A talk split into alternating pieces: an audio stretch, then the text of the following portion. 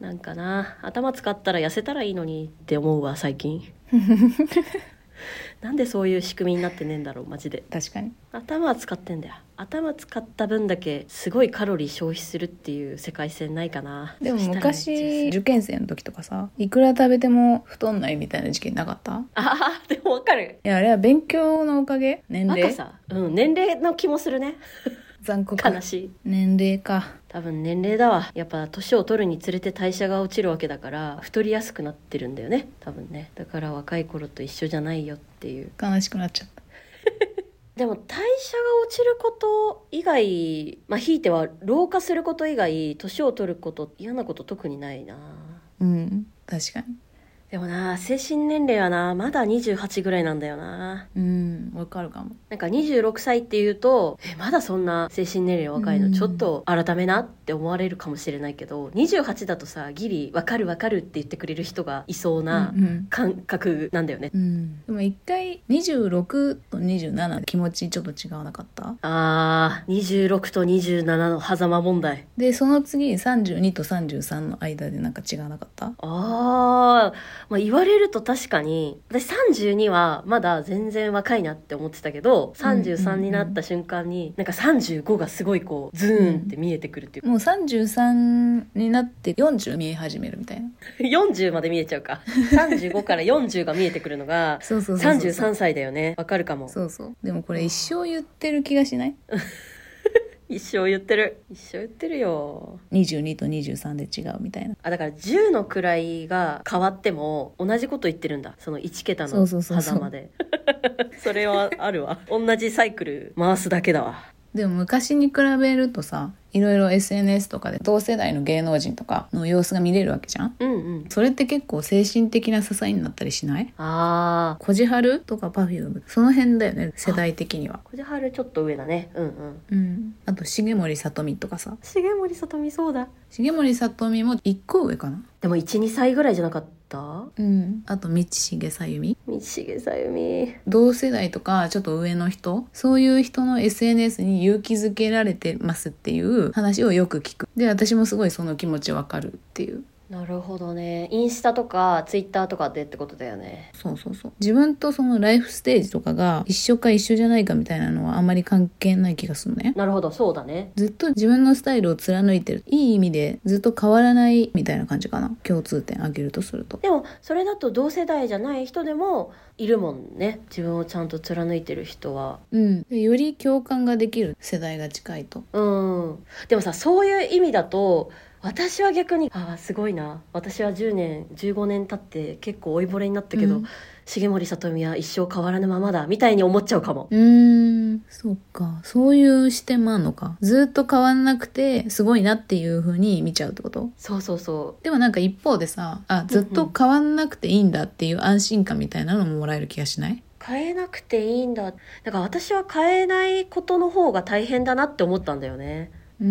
んまあ変わらなくていいっていうとあれなんだけどなんなんていうのかな自分は自分でいいんだ的なうんだから自分はこうですみたいなのをめっちゃ見せられてる感じになるじゃん道重さんとかその感覚はわかるそれが安心うんすがすがしい的なああ、なるほど。でもさ、そうするとやっぱその、シグマリさんとか、こう、貫いている人たちを見て、ちょっと羨ましいなっていう気持ちはなったりとかしないのうーんそもそも自分を貫き続けるっていうことに対して戸惑いの感情があるから羨ましいっていう感情とはちょっと違う気がするおー。多分ベース自分がどんどん変わりたいって思ってるからかなそれはなるほどうんなんか昔からさ私転勤が多かったからさうん。常に変わってる感じだったのよ環境とかもうん。だから常になんか変わんないといけない気がするみたいなそういうのはあるかもしれないもしかしたらうんうん。だから常に変わらないといけないんじゃないかと思ってるから自分を貫いてる人を見ると安心するのかもそういうことかもしんないね。でイクミはそうじゃないんだよねどっちかというと変わらない方がいいんじゃないかと思ってるってことだよねそうだね。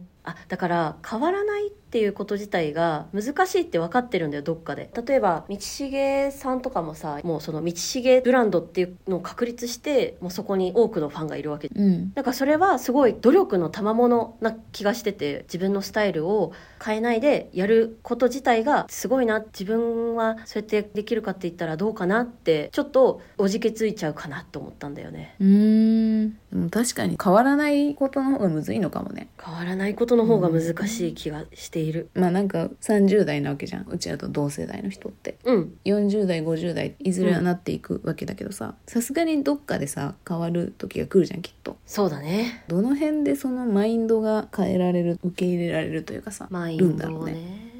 例えばさ第三者から呼ばれる時とかさほうほうほうどっかのタイミングでおばさんって呼ばれることもあるじゃんそれって将来ってことだよねそうそうそうそうそういやでそれまをいつ頃受け入れられるんだろうみたいなでもさやっぱさおばさんって言われたら悲しくない将来いつまでも悲しいと思うよだから最初はねうん受でも多分どっかの年齢で受け入れられるのみたいなけ入れられるのかなえ受け入れられないえ私は将来おばさんって呼ばれる年になっても受け入れないよおばさんっていう言 葉をおばさんって呼ぶなって 言い続けようと思ってるよえそれは何80歳でもってことうーんそうね名前で呼びなさいってかっこよ受け入れないよ私はうんマジかだって受け入れたらそれこそ自分の気持ちが一気に老け込む気がするから受け入れない確かにそうえー、でも正直幼稚園の頃とか、うん普通に40代ぐらいの人おばちゃんって言ってた気がするんだけどそうだよね傷ついてたんじゃないう ーん傷ついてたと思う私がその時の40代ぐらいのおばちゃんだったら、うんうん聞こえないふりすると思うそうだよね その部分だけなんか「ん?」って聞こえないふりして 聞こえなくなるっていう急にそうそこだけそうそうそえー、でもどっかで受け入れられる年齢来るんじゃないのかなステラおばさんとかいるじゃんうステラおばさんうんステラおばさスんテラおばさんのクッキー、うんうん、うん、クッキーわかるよ絶対ステラおばさん受け入れたってことでしょそうステラは受け入れたのでも私は受け入れられないのええまあでも私がステラだったらステラお姉さんのクッキーにしてほしいと思っちゃうよねそうねステラお姉さんのクッキーやっぱステラお姉さんのクッキーにしてあげてほしかったような気もするそうねそれはそうでもおばあちゃんのポタポタ焼きとかさお姉さんのポタポタ焼きだとそんなに美味しそうじゃないよね確かに安っぽい味にな感じするもんねわかる味に深みがなさそうじゃないそうそうそうクレアお姉さんのシチューとかちょっと嫌だもんねあーわかるそれクはレアおばさんだから美味しいみたいなねうわおばさんの意外とメリットをちょっとう気わづメいてリきたットあぞったおばさんっていうところで深みが出るっていうメリット見つけちゃったじゃんこうやって受け入れていくかもしれないってこと、うんそういうことじゃないだから自分に深みが出たよって思ったら受け入れれるんじゃないもしかしてそっかおばさんって言われて逆にこう抵抗してると自分にまだ深みを持ってないそうそう自信がないみたいな、うんそういう意思表明にも近しいものとなってしまうのかてかまだ浅いんだようちらはステラおばさんは自分に深みを辞任してたってことでしょ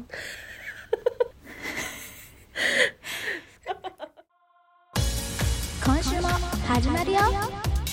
ゴリチラみんな散らかしてる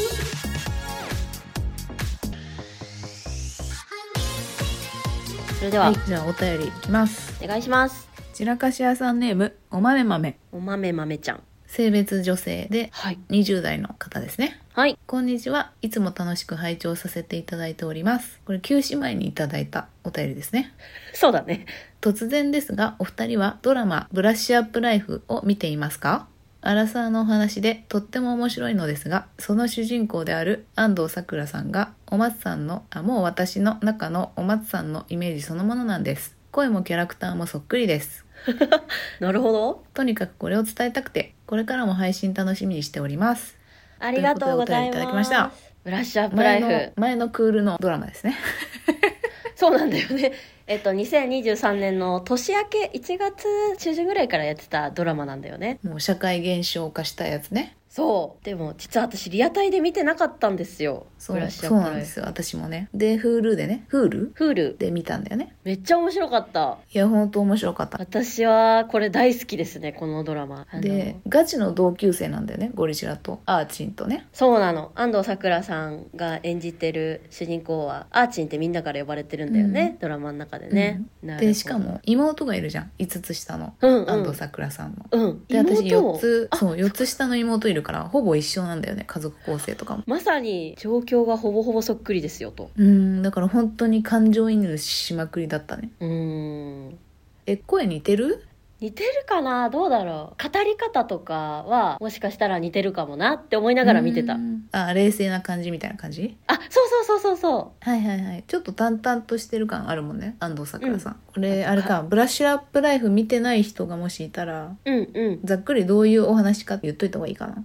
そうだねなんだろうね一言で言うと、うん転生ものなんだよねタイムループタイムループものでなんか主人公は実家暮らしの平凡な女性なんだけどある日友達と食事に行った帰りに交通事故に遭ってそこからこう物語が展開していくって感じだよね、で亡くなった後にあれあの世とこの世の狭間みたいな空間なのかねうん多分そうだねでそこで自分の来世は何ですっていうのを言われるんだよねそうそうすごいお役所的にねでその来世がちょっと納得いかない人は現世にだったら戻れるとそうもう一回自分の人生をやり直すことはできますよって言われるんだよねあの世とこの世の狭間でで、ねもう一回やり直したその今世で徳を積めば2周目の人生で死んだ時の来世はもしかしたら人間になれるかもしれないしもっといい生き物になれるかもしれないしみたいなそうやって主人公がこう自分の人生徳を積んでいこうっていう風にするドラマなんだよね、だからブラッシュアップライフうーん脚本バカリズムのあやっぱバカリズム天才なんだなって思えるようなそうだねある日ね私たちも突然死んじゃってさ来世納得いかなかったらねまあ確かにやり直せたらいいよねって思いながらやっぱドラマもすごい見てたわうんそうだね自分にいろいろ置き換えやすかったよねしかもさ前世の自分の記憶があるままやり直すっていうところが面白いよねでも確かにそこ重要かもねそうだよね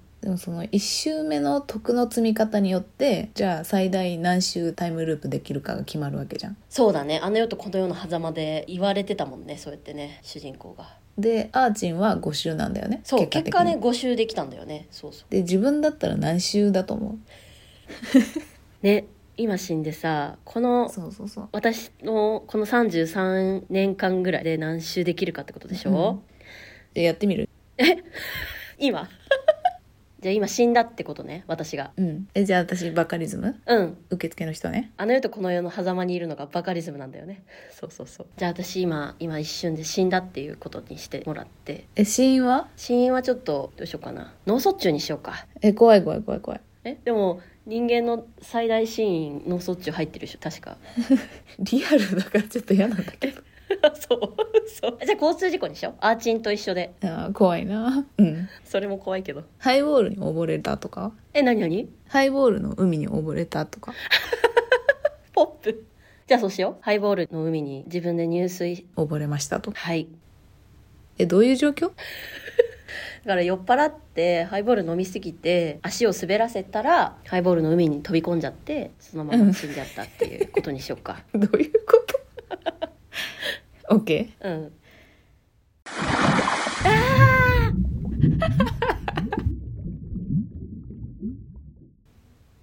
あーあれここここどこだもしかして死んだなんかあそこに受付がある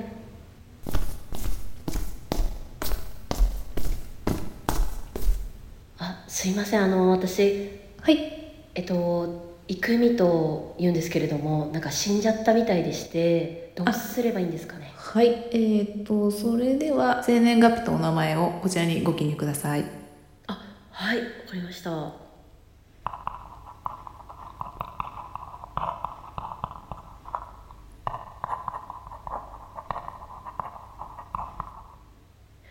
はい書きましたお願いしますはい、ありがとうございます。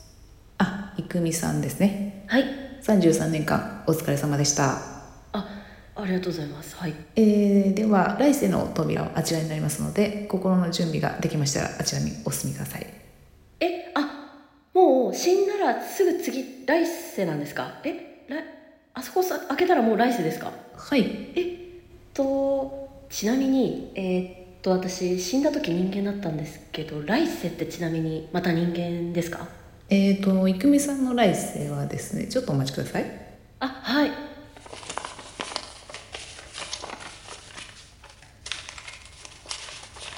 はい郁美さんの来世こちらですねえはい北海道のカメムシになります虫ですかカメムシですかええそうですね北海道に生息するカメムシですえっと人間ではない虫虫ですかあ人間ではないですねちょっと虫カメムシあれですよねカメムシってあの緑色のあの潰されると匂い放つやつですよねええそうですねこちらの参考写真を見てはい来世カメムシはちょっと嫌なんですけど来世人間になることはできないんですか自分ご自身の希望通りになるかはちょっとわからないんですよねえー、もう決められるものなんですよねえそれは決められるっていうのは私の何を判断してえっと今まで33年間生きてこられた今世の徳の積み方ですねなるほど私が徳を33年間積んだ結果がカメムシってことなんですねじゃあそうですねはいはいちょっとちょっと心の準備は一生できそうにないんであの扉は開けたくないんですけどああなるほどですねこれってなんかもう一回生き返りとかできない感じですよねあえっ、と今世をもう一度やり直していただくことでしたら可能です可能なんですねそれってええ育美としての今世をやり直すということですかそうですね全く同じ人生まれるところ生をもう一度やり直していただくそうですねえそれってちなみに今世は何週やり直せるんですかえーっとですね郁美さんの場合はですねあ次で最後ですねえ2週で2週ですね郁美さん2週ですちょっとえ1週目1週目の徳の積み方で決まりますから何週できるかなるほど2週ですあなたはえっと私33年間生きてきて2週目しかないんだ でもそうだよね不動産業界にさ、まあね従事しているさそうそうそう我々なんてさ、人助けもクソもないじゃん金儲けしかしてないから よ何の得も詰めてないよまあね正直ね同業の方には申し訳ないけどね不動産業界入っちゃったら徳積みにくいのよそうなのよまあ少なくともハイボールの海に溺れて死んだ人は2週かな最後です みたいなでもそうだよな主人公は5週、で主人公のそうそうそ友う達で6週ぐらいまでいったかえでも二2人ともね週56週2週だったらあれかもねやり直さなくて来世行くかもしれない私本当カメムシでもカメムシかなるよねカメムシかーってなるよねあでもその1周目の死に方によるかもしれないえなんか例えばさ死に方がすごい悲惨だったとするじゃんうんうんでそしたら多分自分の家族とかさ自分の家族が例えば寿命で死んじゃった時にタイムループ選択してさ自分を助けようとするかもって思わないうんうんうんそうすると自分が2周目の時に家族もタイムループしてるそうだねそれ楽しそうじゃないあーなるほど確かにだから死に方が例えば残酷だったりとかなんかすごい心残りがあるみたいな死に方しちゃったら、自分の周りの人もタイムループを選択してくれるんじゃないかっていう期待のもと2周目に行くかもしれない、周りもそうだよねタイムループしてるかもなっていう期待なるほどねそうそうそうそ確かにそれは面白そうねあと単純にもう亡くなっちゃってるおばあちゃんとかさううんそういう人今の精神年齢で話してみたいかもそうだよね2週目だったら1週目の記憶がある状態で会うわけだからねそうそうそう小さい頃に亡くなったおじいちゃんおばあちゃんとか見てみたいかも、うんうんで今の精神年齢でいろいろ聞きたいこと聞いたりとかしてみたいそれは確かに面白いわなるほどねね幼稚園とか小学校の頃とかで今はもう会えてない子たちまた話してみたいうん、だからやっぱそういう楽しみ方をしちゃいたくなるよね自分だったら、うんうんうん徳を積むっていう観点じゃなくてうんうんうんそういう楽しみ方をしちゃいたくなりそそうだねでうでももやっぱそうすると2週だったらきついか2週目で最後だってうちら言 われるんだよ多分どうせ最語だからこそ思いっきり楽しもうって思うんだと思う。そうやって。でもそうするともう来世はダメかもしれないよ。そうね。うん。来世ゴキブリかも。知れない。ゴキブリかもしれない。うん。やり直しの人生は、お松が言ったみたいなコンセプトで、楽しむだけになると思う。そういう楽しみ方になっちゃうな、多分。うんうんうん。 オリチラがブラッシュアップライフやったらブラッシュアップしないってことみんなことないけど大丈夫そうえ、じゃあせっかく集まったので写真撮らないあいいいいいいでもこのドラマの面白いところってでも友情うん。だったんだよね、私はずっと友情を貫くのが友情を描いてるドラマはさ、あるけどさ、友情以外に、あえて触れないようにしてるというかさ、そうそうそうそうそういう意図的なものを感じたう。んなんかそれがすごい新鮮だった気がする。ねうん、結婚してるかしてないか子供いるかいないかみたいなそういうことが全く描かれてないっていうそうそうそうのってなかかなかない気がするんだよね。確かにだから言い方あれだけどそのライフステージじゃないけどさこの人そうはそうそう。こう結婚してるこの人は結婚してないとか、うんうんそういうとこを全部捨て去ってただの友人関係だけにフォーカスしてるのが、うん見ててすっきりするっていうかなんかでもある意味理想郷みたいな風に私は感じああそうね多分現実的に言うとさ友達が年齢とか性別とかさ、ライフステージとかうんに全く邪魔されない世界ではないわけじゃん実際は。そうだよね人生だとやっぱ友達関係ってさどうしてもね環境の変化とかでこう疎遠になっちゃったりとそうそうかそうしちゃうじゃん、でそういうものが全くない世界として描かれてるから理想郷そう理想郷的なものをちょっと感じたかな。うーんなんか終始それにすごいこだわって描いてるような感じがしてて。うんうんうんうんアーチの同級生の一人のゴンちゃんのロカヨちゃんがさ結婚してるってことをさアーチに特に意図せず言ってないみたいなシーンがあったじゃん。あったあったあったしてたのなみんかたふといしなた、ねアーチンがあびそうっそくうりそしうてだから式あげなかったんだよねみたいな感じだったんだっけそうそうそう仕事の会話の中で不意に知るっていうね結婚してることをそうそうそう、うん、だからなんかある意味ドラマ見てて急に現実を突きつけられるみたいなさそういうのがなかったみたいなあーうんそうだねそうだね現実に引き戻されるっていう感覚は全くなかったなんかそれがすごい新鮮な理由かなって思ったんだよねでもそうだよねあー自分はどうしようとかってなる時が他のドラマだったらあるんだけど「ブラッシュアップライフ」ってずっと変わらない美しいものを見させてもらって面白くてそうそうそうほっこり最後まで終われたっていう感じうんなんかそんな感じがしたよねああでもだから私ブラッシュアップライフ好きなのかもな変わらないものを書いてくれてるから なるほどね憧れてる最初の話に戻る んだ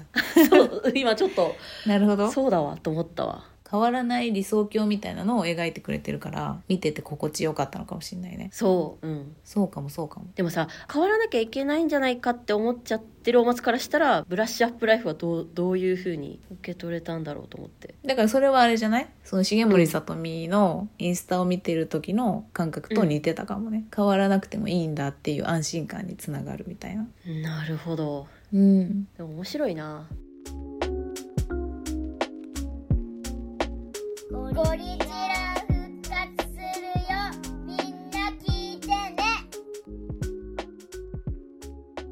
ちょっと時間がめちゃめちゃ空いちゃいましたがそうだねまめまめちゃんお便りありがとうございましたありがとうございます次回のお知らせしますかそうしますか次回の配信は6月6日火曜日になります30日間の新聞という企画に参加させていただくことになりました新聞の連載コラムみたいに一つのテーマについていろんなポッドキャスト番組がリレー形式で配信を行う企画です、はいで来月2023年6月の平日20日間で1日1番組ずつ、うん20個のポッドキャスト番組が順番にリレー形式で同じテーマでトークをしていくとうんで肝心のトークテーマは自分のセクシュアリティに自分自身に自信を持って恥じることなく生きるということに向き合おうという企画です。そうですねセクシャリティについてどういう話をするかっていうのは各番組に任されてるような感じってことですねそうだね。ゴリチラでセクシャリティについてメインで話した回は今までなかったし番組とか人によって捉え方も全然違ってくるテーマかなと思うのでうんうん。ぜひ投資で聞いてもらえると嬉しいですはい。次回の配信は6月6日ですねよろしくお願いします。